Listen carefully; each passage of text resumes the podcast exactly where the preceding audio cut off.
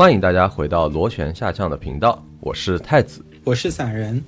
和我们在一起的还有一位老股民主播坡坡子。Hello，大家好，我是唠叨无限的主播坡坡坡子。坡坡子以前在自己的频道也做过股票相关的节目，对不对？啊，是的，有一期爆笑韭菜聊天会。对，那我们这一期的主题就是关于股票的，不过和很多的。这种垂类的财经或者股市的频道不一样。这一期我是想从一个百分百纯小白的角度去问股票老手，甚至专门的从业者一些根本性的问题，比如一开始为什么会有股票，股票的发行和购买对公司和股民分别都有什么好处等等。然后从这些基础的问题入手，再聊到我们现在 A 股大家情绪都很高的一些点，对吧？比如年前有一波两千六百点保卫战。然后现在的话，好像是在我们录制的这个当下，差不多是三千点回来了，对吧？所以呢，如果我们的听友是股票老手的话，那这一期呢，你可以纯听一乐啊。如果和我一样是股票新手的话呢，那你来对地方了。那要不两位先介绍一下自己对股票的了解吧？散人先来，我。应该炒股，我仔细算了一下，到今天应该差不多有十七年了吧。大家应该没有想到，就我年纪虽然不大，但是，呃，我其实从高中开始就有炒股。我当时用的账户是我妈的，然后钱是我的压岁钱，就从那一天开始堕入了无尽的深渊。读大学的时候也有疯狂的那种每天盯盘啊什么，一直到后面经历过千股跌停，经历过 天天熔断，也经历过拔网线，还经历过千股涨停，又经历过啊最近什么两千六百点保卫战啊，就是这样一个漫长的历程。但同时呢，我其实曾经有一度也是专业的从业者。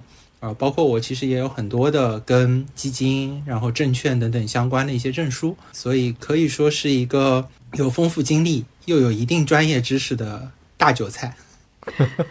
自我定位非常非常的清晰啊。那婆婆子呢？我的股龄比散人应该是他的一半吧。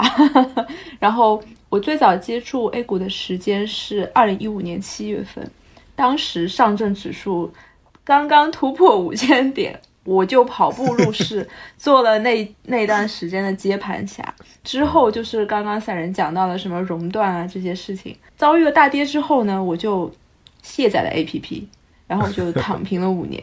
所以其实这股龄当中还有一半的时间我是躺平的，一直到二零二零年初，那个时候全球的股市，呃，大家如果有一点点印象的话，就是当时遭遇了新冠疫情的重创，然后我操着一颗。为国接盘的心，我就重新出发，呃，一直坚持到了现在。整个这一段时间，我有在一直在非常的关注资本市场。现在的我呢，坚定而飘逸的优质韭菜。所以今天我参与本次播客的录制呢，我的个人目标，呃，我已经定好了，就是演绎好两个字：苟住。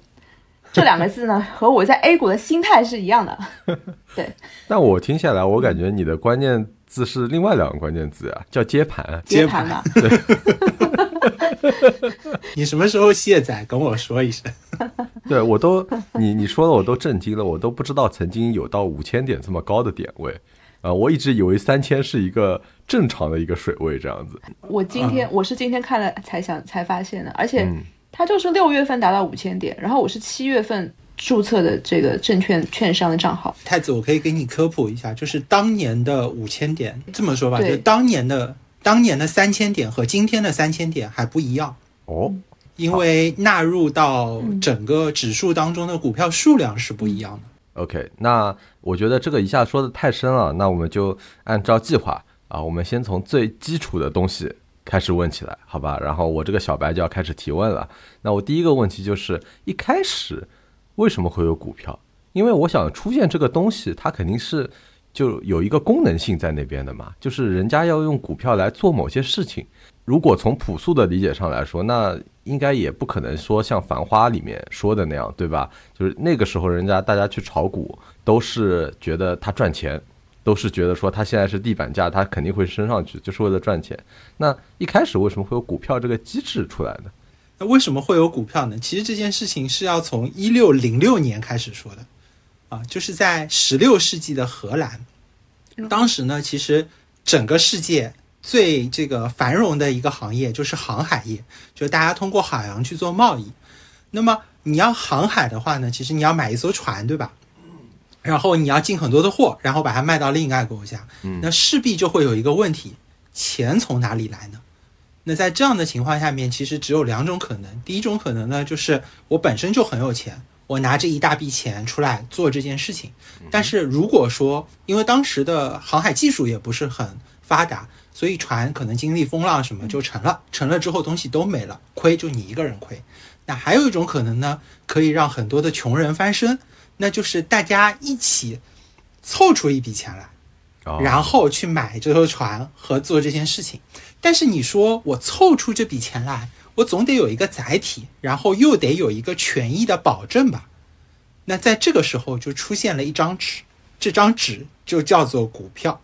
它是在一六零六年的时候由荷兰的东印度公司发行的，然后它的面额只有一百五十荷兰盾。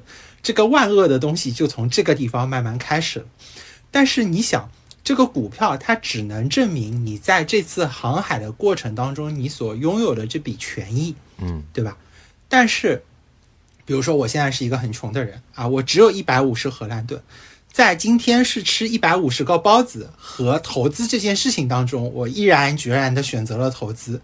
但是我紧接着肚子就开始饿了，在我肚子开始饿的时候，我就想了，哎呀，我蛮好，不要去投这个资，我买这张破纸有什么用呢？万一成了也没有办法。那在这个情况下面，我就找到坡坡子了。我说坡坡子啊，你看啊，这是一百五十块钱。对吧？我现在也不要你多，我就一百五卖给你。哎，你过一年之后这船回来了，你就三百保底。那婆婆子想，哎呀，这三百就算没有，这上面印着一百五，总有一百五吧？好，我把一百五给你。那这个时候就有了股票的交易。但是呢，这是我认识婆婆子的时候。对吧？我如果不认识婆婆子怎么办呢？啊，万一我遇不到这颗优质的韭菜，我要找太子，然后太子说：“哎，我不要这个东西，我一下又吃不上包子。”那在这个情况下面，荷兰就建立了世界上第一个股票交易市场。嗯，在这个交易市场上面，好比就是我拿着一张纸，我说：“哎，有没有人买？有没有人买？”然后你来了，你说这张纸卖多少钱？我说卖一百三。你说好，我买了。然后下一个人说：“哎，我买一百四，这个股票，这个买卖的过程当中，你就赚了十块钱。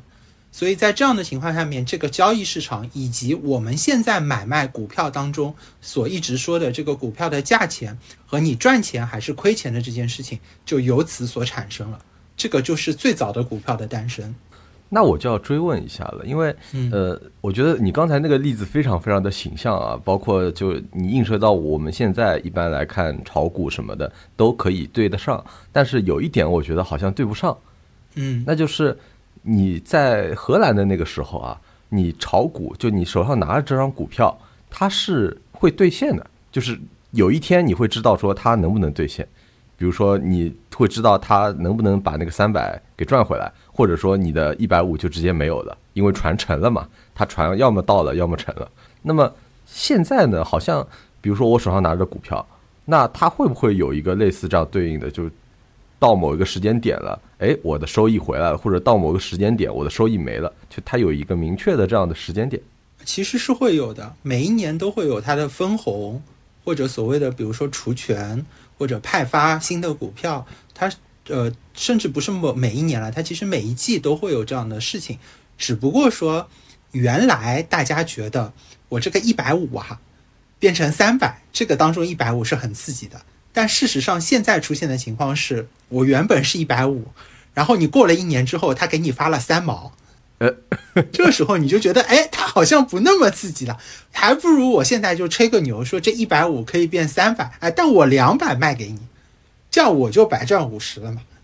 哦，也就是说，现在呃，所谓的这个分红的收益其实不是很大，就不占大头，反而是交易中的这个收益是占大头。这要看不同的股票，其实并不是所有股票都是这样。分红是一个方面，然后另外还有一种情况呢，就是假设我是船长嘛，那我觉得这个船是这次我出去运货是百分之百不会成的，那我可能自己就想拿这个东西，所以说就有一种叫回购。这个回购其实，在嗯，在国内的市场可能出现的概率会比较低，当然也有。我记得前段时间好像董明珠有回购，那就是格力回购之后，他其实就是说，呃，我买我这个我作为船长，我买回这个股票，然后呢，我会作为激励派发给我的船员，这样的话大家就会一起。但这个行为呢，可能对于外界表达的这个信心就很强，代表说我作为一个船长，我都会认为这个股票一定会赚钱。那可能有可能市场上这个股票反而变成了很很比较珍贵的东西，然后价格就会提升。然后对于像呃很多很多就是美股，其实就是有这种情况，就大家。会不断的回购，苹果的股票也有一直在回购，每年都会花很多钱来回购。这样的话，其实对于呃你股东来说，就是对于我们这些小股东来说，其实也是很好的，因为呃大公司回购的时候，它往往会有溢价，往往会，有时候不会。像 A 股，有时候它就会在跌的时候回购。对，而且 A 股经常会有 那种就是大股东承诺回购，然后结果就崩了。嗯。关于回购这个事情，我觉得可能可能现在对我来说还有点复杂，我们后面再聊。那我其实刚刚说的是从股民的角度嘛，就说股票呃交易对他们有什么好处。那现在听你们说来，就是一方面是这个回购，或者是公司的分红，或者是交易中你可以获取一些价值，是吧？就是让别人接盘，然后自己相当于也割韭菜了这种感觉。那我觉得从公司。发行股票的角度来说有什么好处呢？就是因为像散人刚才说的那个例子里面，那他其实发股票就是为了融资，然后融资去干一票大的，是我这样理解是对的吗？对，事实上公司发股票，它的最终目的，或者说叫做上市上资本市场，它最终目的都是在于融资。那我们再假想一下，现在太子啊，你的父皇有一个国家。啊，这个国家前途似锦，年年打仗，攻无不克。但是呢，他现在缺一笔军军粮，这个时候呢，他就要去叫了，说你们只要把这个军粮给我，我把那个村打下来啊，那边下面都是黄金，我已经勘探过了。但是呢，他光这么叫呢没有用，而且时不待我，对吧？假如说你去隔壁邻国一叫，隔壁邻国想，哎，这划算呀，我离他又近，我先去把它干下来。这事儿就黄了。那在这样的情况下，如果说你上了资本市场，其实你去做这件事情的时候，你可以卖掉你一点点的股份，然后就有大量的资金回来。回来之后，你可以帮助企业去发展，企业发展的更好了，你可以回馈他，回馈他们的同时，你的股票手里持有的股票的价格也会提升，提升了之后，你手里拥有的股份也会变多。啊呃，这股份的价值也会变多，那这样就形成了一个比较好的良性循环。哦，所以这个其实是发展资本市场最主要的目的，其实就是两个字：融资。我有一点点想要补充的事情，就是呃，有的时候我是发自内心的觉得，嗯，就是公司发股票除了融资之外呢，还有一部分的比较美好的，我希望会发生的事情，就是它可能其实是也希望能够增加。社会的效益，比方说可口可乐，我上市 增加社会效益，或者是任何一家公司我上市，其实有可能就是我认为我的公司做的是件好事情。那我如果上市扩大规模，那肯定就是把这个世界变得更好。那另外一方面呢，就是我在把世界变得更好的时候，有更多的股民和普通人都分享到了这部分的好处收益。所以总的来说，如果说我非常的相信我做的事情是好的。比方说，它其实也是符合，就是我把所有的事情放在一起，大家齐心合力的去做这件事情。嗯，对，这是这是我觉得另外一个视角，就是除了融资之外，可能还会有一个嗯社会效益在里面。哎，那其实我刚刚注意到你们描述当中的一个点啊，就是公司发股票，其实就是把自己一部分的股权就是在市场上流通出去嘛。那么这部分股权一般性是。占个大头还是小头的？每个公司的情况都不一样。那也就是说，如果是大头的话，那么真的可以像《繁花》里面说的那样，就是最后你有的人偷偷把这个市场上所有的股份都买了，然后他就相当于把这个公司给收购了。呃，这个可能性其实不大。一般情况下，就是不会是出现这种情况的。呃，大部分的场景其实是实际控制人或者大股东他的那个比例可能比较高一点，然后这个高的有可能会比流通股来的再多一点，这样去保证他对于这个公司的实际控制权。但是也有一种情况下面有可能就是会出现各种各样的问题嘛，就比如说他拿这部分股份股票，他手里比如说有百分之三十五的股份，对吧？他有可能跑到什么地方去质押了，说哎，我压在你这边，我拿点钱出来。拿点钱回来，那在这样的情况下面，有可能他这部分股票也会因为大跌或者怎么样就流失掉了，那就会出现那种收购啊等等。但是其实是比较少有情况是完全通过股市去完成整个收购动作的。当然，我们也看到过，比如说类似于像万科的那种收购案啊什么的，但是现实来说是比较少的。要满足这个公司的条件本来就比较优秀。值得通过炒高这种方式去收购它，同时它的流通股比例又正好能够大于剩下的这种，呃，哪怕是剩下的几个大股东手拉手，啊，都要比它来的少。这种情况其实是比较少的。OK，好，那接下来小白就要问一个非常非常细节的问题了，因为其实，在你刚才的那个比喻里面啊。相当于公司一开始是把这个股票流通出去了以后，然后他就收了一大笔钱回来，然后这笔钱其实就属于公司的了。是哦，然后也就是说，他这笔钱收回来以后，那么市面上流通的这个股票的这个价格，其实跟他自己的公司已经拿到的钱就没有关系了。我可以这样理解吗？是，是可以没有关系，但同时跟他剩下的那些股份。之间是有关的，比如说他流通出去的是百分之，呃二十吧，我们好算一点，那是他剩下几个股东手里握着的是百分之八十的股份，当中有可能有一部分还是公司自己持有了自己的股份，那在这样的情况下面，可能外面的百分之二十的股价翻了一倍，那这些股东手里的股票的价值就翻了一倍。那在这样的情况下面，他们也可以拿这部分的股票去质押给，比如说银行或者证券公司，然后换出了钱之后，再去投入到公司的经营生产里面去，那公司的钱也会变多。所以它其实是一个比较复杂的过程。但在一开始上市的时候，其实这部分钱是定额的。也就是大家有些时候会看到上市计划书或者叫 IPO 的那个书，那个书上面会有一条叫做计划融资额是多少，发行价是多少。那这个数字其实是实际归公司所有的这笔钱到底是多少？那假设我是老板的话啊，嗯，哎，我这时候就会心里想了，就是我这个一笔笔卖啊，好烦，我为什么不就是我就直接把自己股份对吧多出掉一点，呃，然后我就赚一笔，赚一笔我就我就跑路了。啊，对吧？我还不用，比如说我再去维维护这个公司，因为，呃，照你这么说的话，我后面还要维维持公司的股价，然后维要维持公司的股价，我还得再继续努力的经营，然后我可能还要把这个公司搞得更好一点或者怎么样的。那我干脆就我就一波就多出掉一点，然后我就结束了，我这个公司我就不管它了，它反正后面再经营的再垃圾，然后股票价值再低，跟我也没有关系了。那我这种想法就是。有没有老板跟我是一样的想法呢？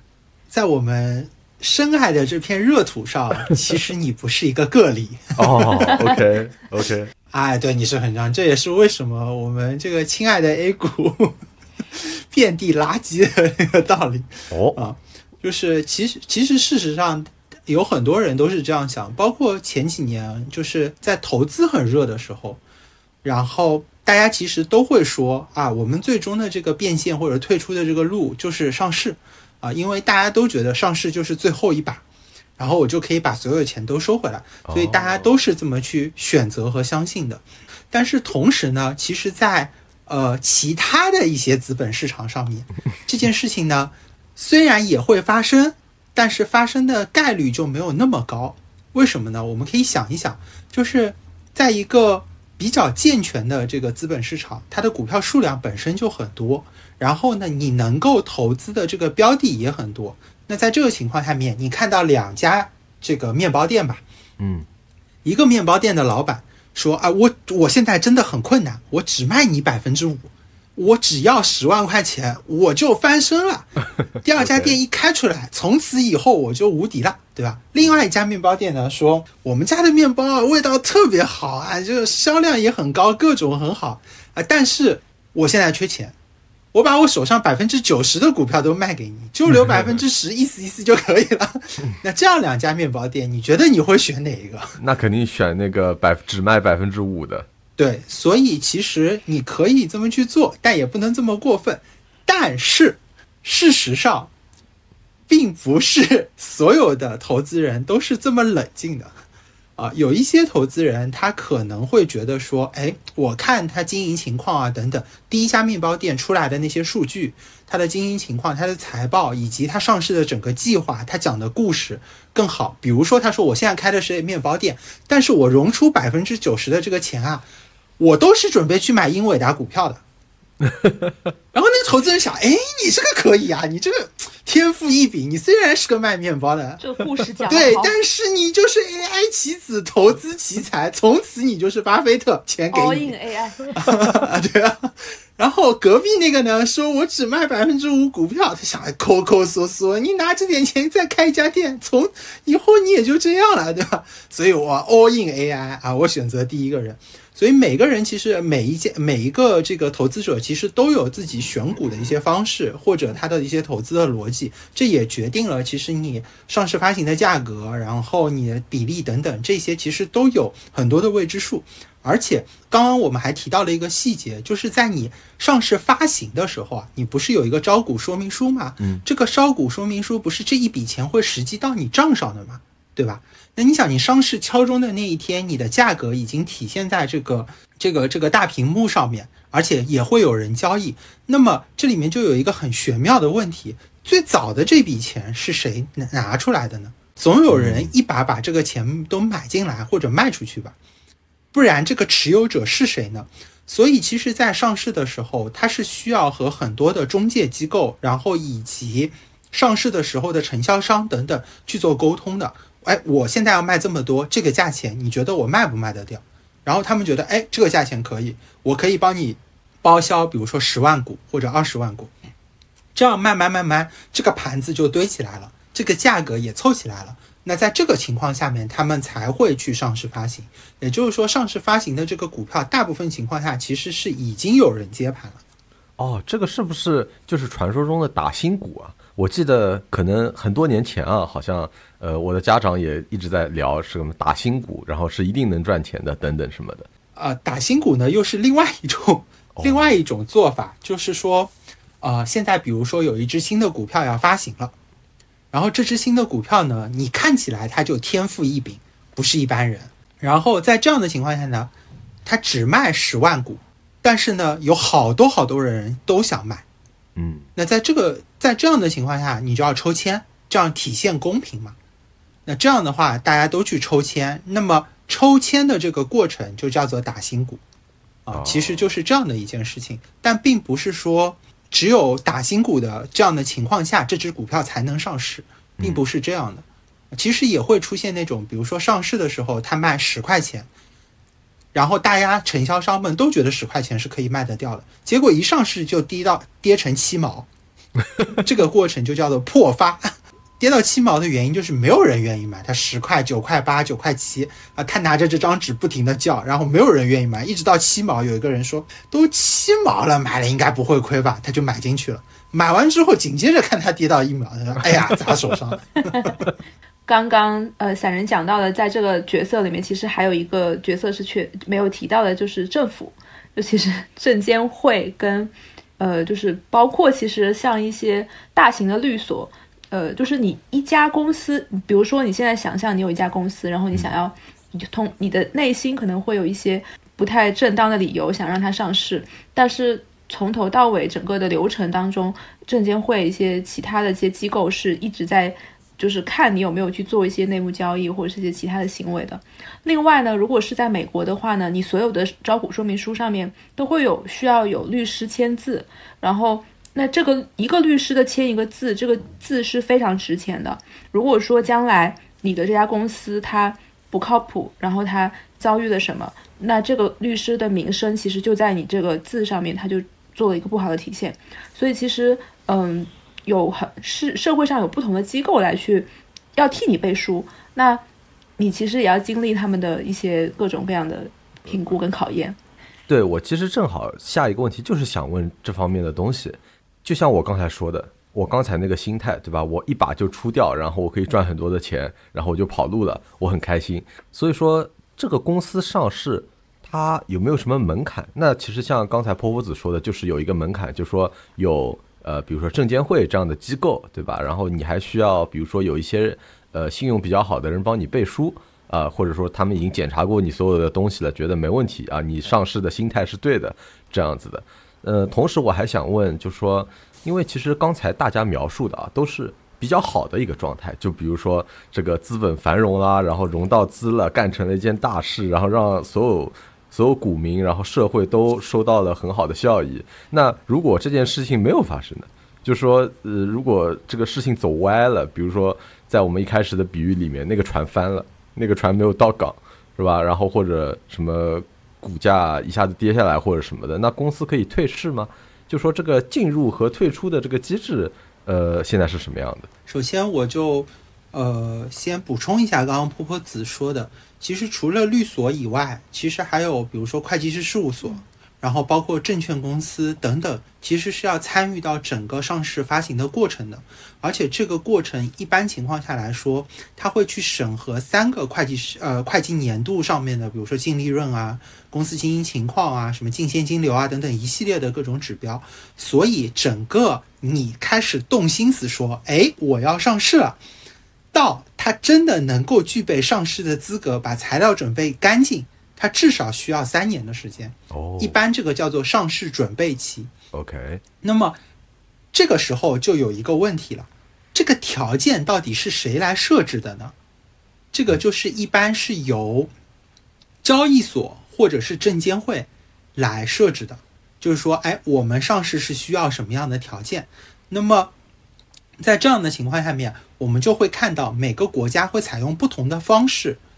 去决定这个条件是什么样子的，以及这个流程是什么样子。比如说，呃，中国在这个很多年前就开始说我们要走注册制这步路这条路。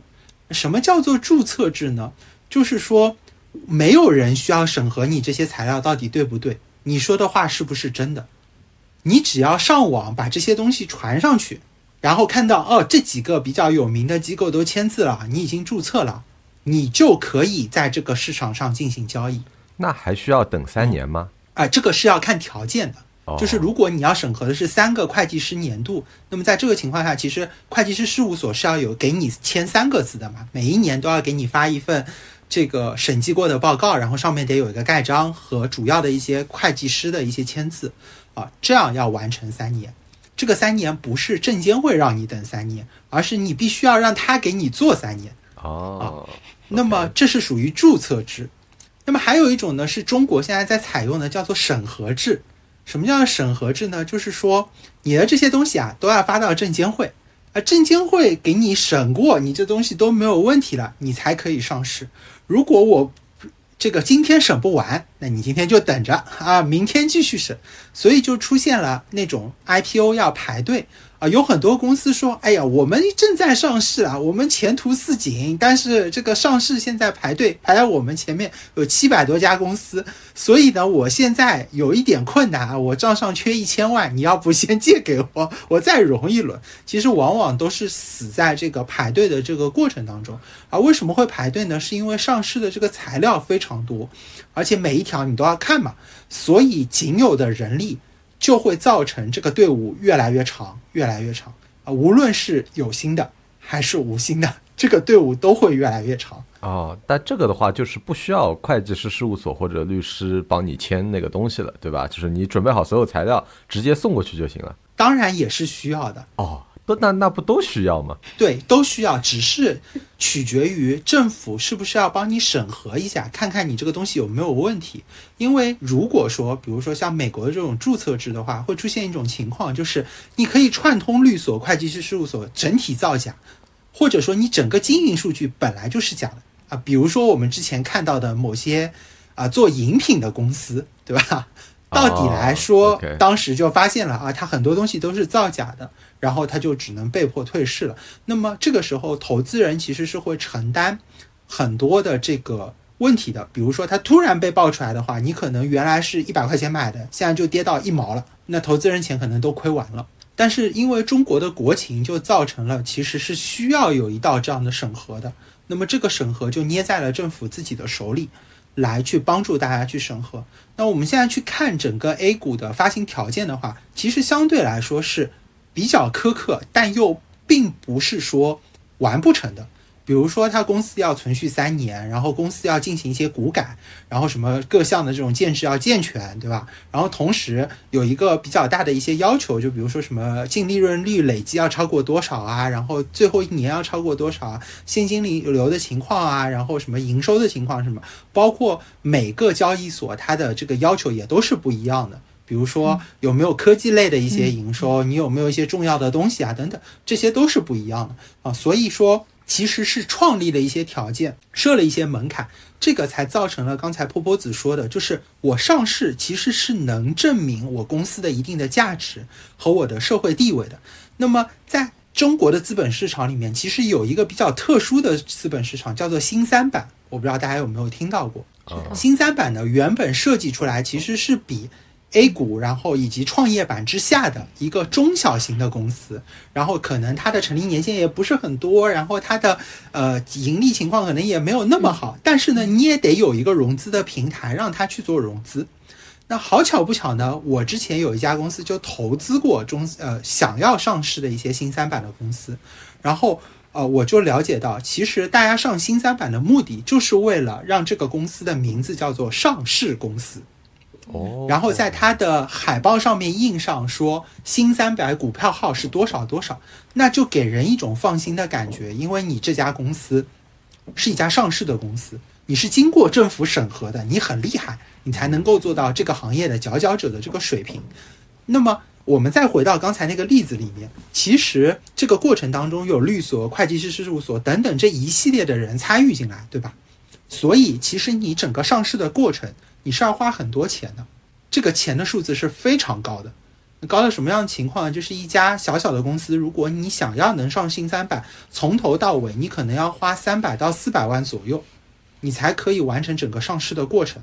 这还只是上新三板哦。就这只是手续费是吧？就是类似于必须的一些费用这样子。呃，以及一些让他们签字啊等等的这些费用，嗯我不知道这两年有没有什么变化，因为那段时间连新三板都有很多人想上，所以价格可能相应提高了。哦现在可能就没有那么多了，可能一百多万就能搞定或者怎么样。嗯，但是我们可以想一想，它其实是一个非常高额的数字，那其实变相的也就证明了这个公司其实有一定的财力能继续去维持经营，对吧？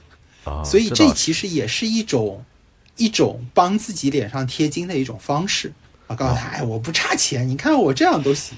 说到最后，注册制跟审核制其实就是差一个审核，一个有审核，一个没审核，对吧？一个就是纯粹相信那个呃会计师事务所或者或者律师这种，另外一个呢就是呃你虽然有这个背书，但我还是要帮你看一眼。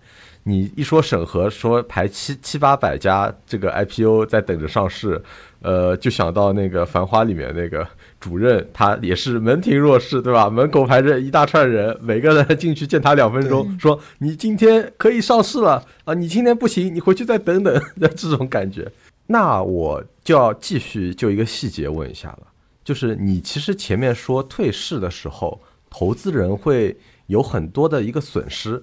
那我其实就是想问，就是退市时候它会发生什么？就是它会做哪些事情去退市呢？就比如说他是把这个股民手上的股票都买回来吗？还是怎么样的？其实不一定会是全买回来，或者怎么样，因为其实退市是有很多种条件下它才会退市的。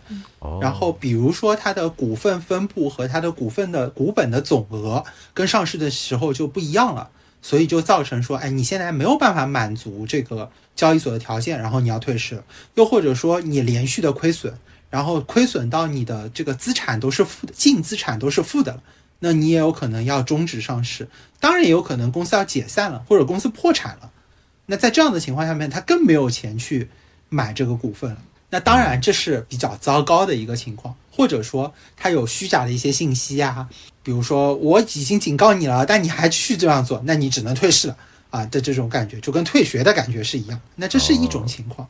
那还会有一些情况呢，就比如说我这个公司经营的特别好。哎，我现在有特别特别多的钱，我觉得哇，未来我能赚那么多钱，我何必在那边继续纠结于这一点呢？那在这样的情况下面，大股东说，哎，我现在要私有化，因为在这个资本市场上面，你其实是公有的嘛，就有好多好多人一起拥有。我现在要私有化，我们就这个小小的个体，哎，我们就自己拥有这个这个这个股公司，然后呢，我再找一个太子啊，这个事情就结束了啊，我们就不要继续再公开了啊。在这样的情况下面，他也有可能会去完成这个退市。那这个退市其实更像我说的第一种，就是我的股份结构和我的股本总额就发生变化了，我就不需要在这个市场上继续做下去了，我就自己所持有就行了。所以它其实是有各种各样条件来满足你。去完成退市这个动作的。好，那我就要问一个可能很难回答的问题了，就是年前的时候 A 股为什么会跌得这么惨呢？是是发生了什么事情呢？究竟？哎，我特别喜对关于这个问题呢，我有一个特别喜欢的抖音博主哦啊，他其实经常分析股票啊或者金融那些东西，在那几天呢，他经常在最后的时候问一句话，就是到底有没有什么事情是我们不知道的？哦，所以其实没有人知道到底为什么这样的吗？散人对，因为有一个境外的投资机构其实有说过，就是呃，他在 A 股进行交易的时候，他会发现这个股票永远买不完，他不知道谁在卖给你，但你会发现你永远都买不完，不管你有多少钱，不管你用什么低的价钱去买，你永远买不完这个股票。啊，我明明觉得它已经跌到位了，它就是买不完。其实我现在听完啊，我感觉比我一开始不了解股票的时候更加迷茫了。知道为什么？就因为，就因为我感觉说这个股票它的交易价值这些东西都很 很飘渺，你知道吗？因为它好像不怎么跟实体的一些东西挂钩。然后，比如说这个股票上去了或者下来了，它在短期之内。对于这个公司的影响也不是那么大，对吧？我们如果就是以一个月来，或者或者几周来这么说的话，那么对这个公司影响也不是很大。然后你们又说这个买了股票之后分红也也是不一定的，就不是所有公司都有分红，也都有时候都不一定有分红。那我买这股票就说也没有一个确定的收益，那我买它干嘛？就我就感觉突然感觉说这是一个非常缥缈的一个东西。就比如说我即使想买。我也不知道该买什么，就是我我去选这个股票的逻辑究竟是什么？那要不你们给我讲讲你们之前这个选股的这个逻辑是什么？我想向你介绍一下，二零一五年七月份的我，当时我的心态是，我为什么不买股票？因为你要知道，刚刚散人他有讲到那个点，你知道当时的我是工作了两年，那我一个月的工资呢是一万块左右，我投入到股票里。那个时候的情况是，你闭着眼睛买，有可能就买到一只每天都涨百分之十涨停板的股票。等等，你身边只要有每天都涨百分之十，就每天都涨百分之十，那你一年的话，你价价值已经上天了。对呀，而且我跟你说，还不是每天都涨百分之十，这还是一种比较固化思维的方式啊。我们当时遇到的情况是什么样啊？是我持。我持有一没有没有杠杆的情况下哦，是我持有了一只股票，对吧？然后它今天开盘是十块钱，它涨到了十一块钱，我把它卖掉，嗯，哦，就是它涨上去可能是九点半开盘，九点三十五就十一块钱了，我把它卖掉，哎，我跑去买另外一只股票，现在还是十块的，呃，然后再过了十分钟之后呢，它又涨到十一块了，我一天就赚了两百分之二十。哦，OK。这是我们当时遇到的情况，这还是比较那个水平线上的情况啊，还会有一些，就是它现在可能是负百分之二，我们买进去，然后突然之间变成正百分之十，又或者说今天是正百分之十了，然后我可能十一块的时候我把它卖掉，对吧？然后慢慢慢慢看着它，哎，往下跌了，又跌到了十块零五毛，我又买进去，然后它腾又涨回十一块钱，也就是说我赚了一块五。啊啊，OK，这些情况其实都会发生，所以 哎呀，当时的当时的婆婆子啊，和当时的我应该都是会有这种感觉，为什么不买呢？嗯，对，就是因为因为你要知道那个时候 A 股市场上面的股票的选择都不是很多，那你几乎就是盲踩，不管买到不管是什么，就是猪都能上天，是真的猪都能上天。呃，而且它应该是持续了蛮长一段时间的。那个时候上班就只是上班，但是很多同事，你走进电梯里，同事都在聊我买了什么股票，涨了多少，今天多少钱，股票代码。呃，为什么股票会有很大的价值波动？呃，这里面肯定有很大的这种，就是像我们这样的散户的情绪的波动价值在里面。但是如果说现在的我的话，或者至少是这段时间的我的话，呃，我简单讲一下我的选股逻辑，呃，就是没有什么特别的逻辑，一般一般，我我就是作为一个普普通通的小韭菜，这样介绍一下，我一般是会看这个公司顺不顺眼。呃，如果说它顺眼的话呢，我就先买它一两手，一两手的话就是一百到两百股这样子，观察一下看看什么呢？看看我能不能拿住它。哎，我其实有一个很大的疑问啊，你说拿得住拿不住，其实就是看它涨或者跌呗，那就是就跌了就是拿不住，然后涨了就是拿得住，是这个意思吗？我觉得你这个理解呢很朴实。一般来讲的话是有可能会这样操作，但是我我实际上我现在的做法是，我是会观察这个它的一个季度到两个季度左右，其实，然后我现在目前在观察的可能会有二十只，隔一段时间就会综合评估他们的最近这段时间的一个趋势表现。如果说这个公司，比方说行业都可能已经进入 ST 股了，那这些类型的可能你就已经要。抛弃掉了，或者说也许就是今呃去年去年下半年的股特殊的一些行业，那可能就是完完全全去再见了。OK，我首先要说一下啊，我们这个完全不不构成任何投资建议啊。其次的话呢，我大概听明白了，就是你倒也不是说这个看一个短期的这个跌或者涨，而是看一个长期的跌或涨，对吧？就是你觉得长期呃它还会再跌下去，你就把它你就拿不住了。然后你觉得长期可能还有点希望，那你就继续拿住。呃，我这样朴素的理解对吗？对这个逻辑呢，我就给你解释一下，太子。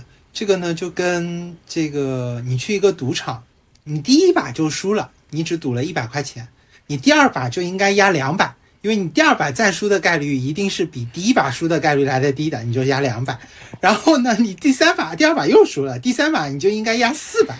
啊，就是啊以此类推，这个就是加仓啊，越跌越加仓的逻辑。对，OK。过去一段时间，因为这个操作也没少亏钱。哎，你你看一下那个二零二一年，多少人在中概以为跌了百分之五十了，超在半山腰上。那这个我觉得太玄学了，这个太玄学了。那你现在这个投资的话，这个从中学到了什么呢？你现在的这个策略是什么样的呢？在尝试一个新的风格，就是我想为什么我是一个飘逸的韭菜，就是追涨杀跌的风格。这个风格，哎呀，就是跟原来倒过来了。我明白了，就是跟原来倒过来了。啊，这个这个逻辑我也很好理解嘛，就是原来亏太多了，一想我这样不行，我把它倒过来，我总不会亏钱了吧？其实这样的风格跟市场整体的情况是有关系的。如果它是一个平稳的震荡的过程，其实前面那个方式是 OK 的，或者说是能够有一些比较正向的收益的。但是后面这种追涨杀跌的风格，其实是，呃，快涨和急跌的时候，就是涨得很快或者跌得很快的时候，你其实是比较容易从中赚取一些利差的。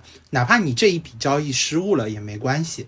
对，这个其实是跟整体的市场的状态是有关系的。小白又要提问了啊，就是。因为我听说啊，就是像你们刚才说的嘛，那个你们在二零一五年的时候，是吧？心态肯定都是巴菲特也就那么回事儿，是吧？我我是股神啊，我随便入场，随便随便赚钱啊。不是，我给你解释一下，一五年的时候，我的感觉是这样的：读什么书啊？上什么上什么班啊？赶快上车！天之骄子，房子卖掉，搞什么？OK OK。那我就要问了，就是因为我一直听别人说啊，说巴菲特的投资理念，对吧？人家呃这么多多少多少年来啊，这个稳如老狗，然后他的价那个价值观就是什么长期主义，什么价值投资，就跟刚刚婆婆子说的这些东西很像。那他这个理念是是什么样的呢？就是如果这个理念到比如说 A 股来，是不是也亏钱？呃，我我这么跟你解释吧，其实，在选股的时候，或者你的整个操操作的风格，其实稍微极端一点来说，就分成两种，一种叫做基本面法，一种叫做技术面法。基本面法呢，其实就是我只看这个公司本身的质地，比如说这个公司从事的行业是不是未来有机会的行业，它的高管的能力啊，然后包括它的这些呃这个核心的技术啊等等，我从这个基本面去推断它未来的发展是什么样子的。嗯，还有一种呢叫做技术面法，刚才波波子说到了很多，其实是技术面法上面的一些东西，就是说我只看下跌的概率或者上涨的概率。我只看它现在这段时间大家是不是追它，然后它已经涨到什么样的情况下了，然后我这样去做操作。那么技术面法里面呢，其实是有很多很多各种各样的什么技术曲线啊，呃，各种各样的方式啊，每个人甚至都有一套自己的方法论来决定这只股票买或者不买。所以在技术面法的世界里面，其实这个世界上是没有不好的股票的，只有合适买的时间和不合适买的时间。哦，只有这一条，对。那么他们也会看股票，比如说，他会一一口气监测一千个或者两千个股票，然后去看它各种各样的指标同时满足的有哪几家，然后我同时去买入，可能我第二天就卖掉了。这个是他的操作方式。那基本面法呢？其实我就要选这些股票嘛。那么我们就回到巴菲特如果来 A 股，他会怎么样？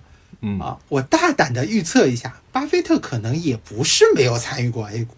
啊，他可能开过户了之后，他看了一下 A 股上市的所有股票，他发现确实没有几只能买的，然后他就注销账户了。好吧，嗯，好吧，因为如果照你们这么说，就巴菲特是属于基本面法，那么 A 股从二零一五年的五千点到现在的三千点，那好像基本面法就不太奏效了呀，是这样吗？嗯，所谓长期主义嘛。也就是说，这家公司可能你现在觉得它只值十块钱，它有可能随着市场的波动，未来会跌到七块、六块，甚至于五块。但没有关系，这都不重要，因为这个行业如果是在欣欣向荣的发展的话，它早晚会涨回十块，甚至二十或者三十，完全取决于你持有的时间有多长。OK，他不会在乎就是短期的收益的。呃，走顺呃顺或者差。刚刚提到，其实巴菲特他可能觉得没有能选的，并不是在于中国的这个市场有多多这个不好，而是在于其实他对于这个市场可能也不熟悉，然后包括他对于这些公司可能在中国的这个环境里面，他所处的地位，整个的一个运营情况的结构，他可能也不了解。其实，如果从基本面法的角度上面来说，你真的要长期主义，你得非常了解这家公司才行。对吧？那在这个情况下，政治因素，然后包括人员的能力，包括这个行业的未来的走势、国际的一些走势等等，这些其实都是你要考虑在内的，而不是一个非常简单的说，我觉得啊 AI 就很好，就应该全仓进伟达，不是这样搞的。对于价值投资法来说，可能他是真的想做这家公司的股东的，呃，就是说对他来说，投退出可能并不并不重要。嗯，这是为什么？就是至少在芒格的书里面，他其实并不推崇你去买基金，因为他认为基金公司里面的大部分人可能不一定非常的了解，所以你只是在牺牲掉的你百分之一的呃这个成本到中间的这些管理费用里面去。他认为你如果看好一家公司的话，你就应该长期的不断的在。不管是在什么样的时间点，你都可以买这家公司，这样的投资才是他认可的投资。而且呢，他们其实是会建议，就是把比较大的比例都投入在这家公司里面。就是你一旦看好了这家公司，那你可能就要不是像我刚刚讲到的这些场景，或者是非常多投资策略，可能他都会同时关注很多，然后呃不不断的分散投资。其实。芒格是非常反对分分散投资的，他强调的是低频，然后大比例的投入。他建议的是，如果说你要想成为一个很好的投资人的话，你可以假设你人生当中只有十次投资的机会，那你会怎么样去做这个选择？我认为这可能也是刚刚散人讲到的，就是如果是他在 A 股的话，可能他真的很难做选择，因为他不是中国人，他又不认识那些人。这么说吧，就是如果你要真的以这种心态来完成投资的话，那么有一些事情是很重要的。首先，你得认识这家公司的人吧。对，如果你完全都不知道，你也不知道他们的处境、他们的种种情况，包括你可能也得认识他的竞争对手，你甚至得认识一些政府的人。等等这一系列的东西才能够去决定你是不是能够去长期持有它。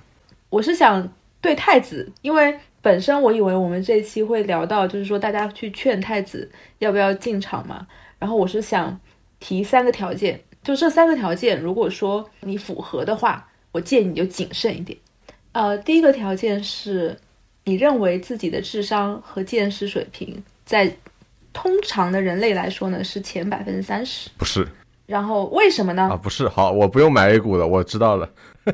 不是，我是说，如果说你这么认为的话，就建议你谨慎。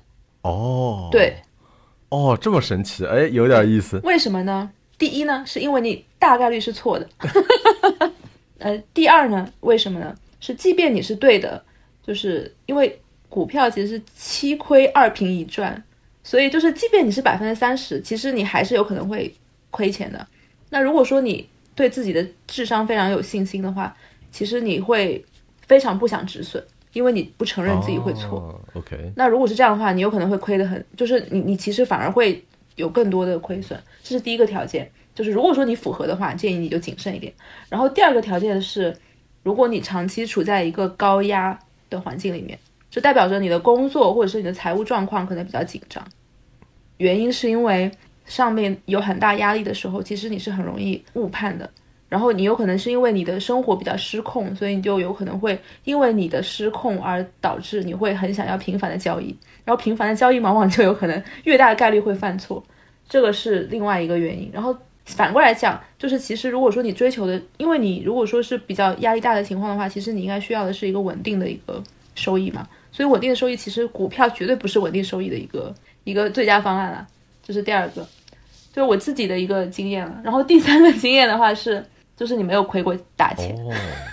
太子我不知道是不是符合第三点，因为我觉得第一点跟第二点现在是非常适合你。就是第二点的话，你现在应该是很时间方面和生活方面应该是很非常有时间了。可以。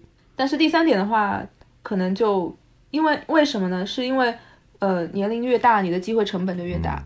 如果说现在的话呢，可能就是。没有经亏过大钱的呢，建议就是谨慎一点，也许一开始就不要 all in 了，因为大家买它个一两手。这是个这是个伪命题，因为就是这是个先有鸡还是先有蛋的问题。你不去炒股，你怎么亏大钱呢？其他地方也可以亏钱啊，创业啊。哦，也是创业买房。A lot of stuff。好的好的，了解了了解了，谢谢你的建议。好，我们回到正题。我觉得给我最大的启发是什么呢？一就是两个点，第一个呢是你们刚才说的这个。呃，基本面的这个投资法，第二个呢是呃，婆婆子刚才说的，现在反其道而行之，追涨杀跌的这个策略。所以说，结合这两点，我得出一个终极结论，就是现在英伟达的股股价这么高，它现在是在涨的，所以说我必须要追涨啊，然后我持有它个十年，十年之后我们就再见。我确实在朋友圈里面有一个比较好的大学同学，然后他在英伟达里面工作。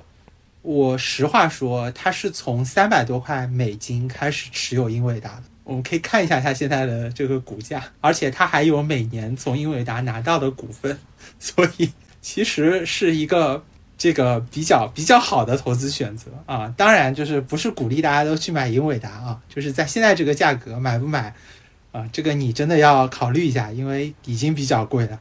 嗯，好的。那我觉得我们这期就先聊到这儿吧，因为其实对于一个小白来说，这个信息量已经有一点点大了。嗯，我要回去再消化一下，然后呢，有可能啊，有可能再实践一下。但是现在听你们这么说啊，感觉，因为我我人也人也不在中国，对吧？我也不认识那些，所以就不太适合投资 A 股啊。我看看去投资一下美股试试，回头呢跟你们再交流一下经验和教训。那我们这期就先聊到这儿。然后，如果大家对于这个股票的一些基本逻辑还有什么问题的话呢，欢迎在评论区提出来。我相信这个散人是会非常乐意去回答的。我觉得今天散人也回答了我很多一些根本性的问题。其实我还有最后一个问题没有在这儿结束，就是你们要不预测一下后面的 A 股会怎么样啊？怎么都笑了呢？怎么怎么都默不作声了？哎呀，这个这个问题很难预测。对，因为这期的开头呢，原本我想让大家都鼓个掌，因为 A 股终于回到三千点了。哦，那不是好事儿吗？那是一个，这是一个历史性的时刻啊！你想想，它跌了多久？对吧？但它只通过了八个交易日，它就涨回三千点了。嗯，但但我可以，我可以表明一下，就是周五我了结了。哦，真的？对，因为我觉得，嗯，会有一些风险啊。我来考一下太子，那你猜我是怎么样的呢？现在在涨啊，你当然是追涨啦，对吧？像胡锡进老师说的那样子，两千八百点以下遍地是黄金，你就是去捡黄金了吗？对，至少我是没有下车了。嗯，好的，理解了。嗯，好的，那谢谢两位今天给我的科普。呃，我下我觉得下一期呢，我会带着更多、更深刻的观察和问题，呃，然后回来拷问两位的。也希望两位到时候，呃，可以说自己炒股的炒股有一些收获啊，不再当韭菜。啊，那我们这期就先到这里，欢迎大家的收听，再见，再见，拜拜。I know you wonder why we are so small, why we are alone.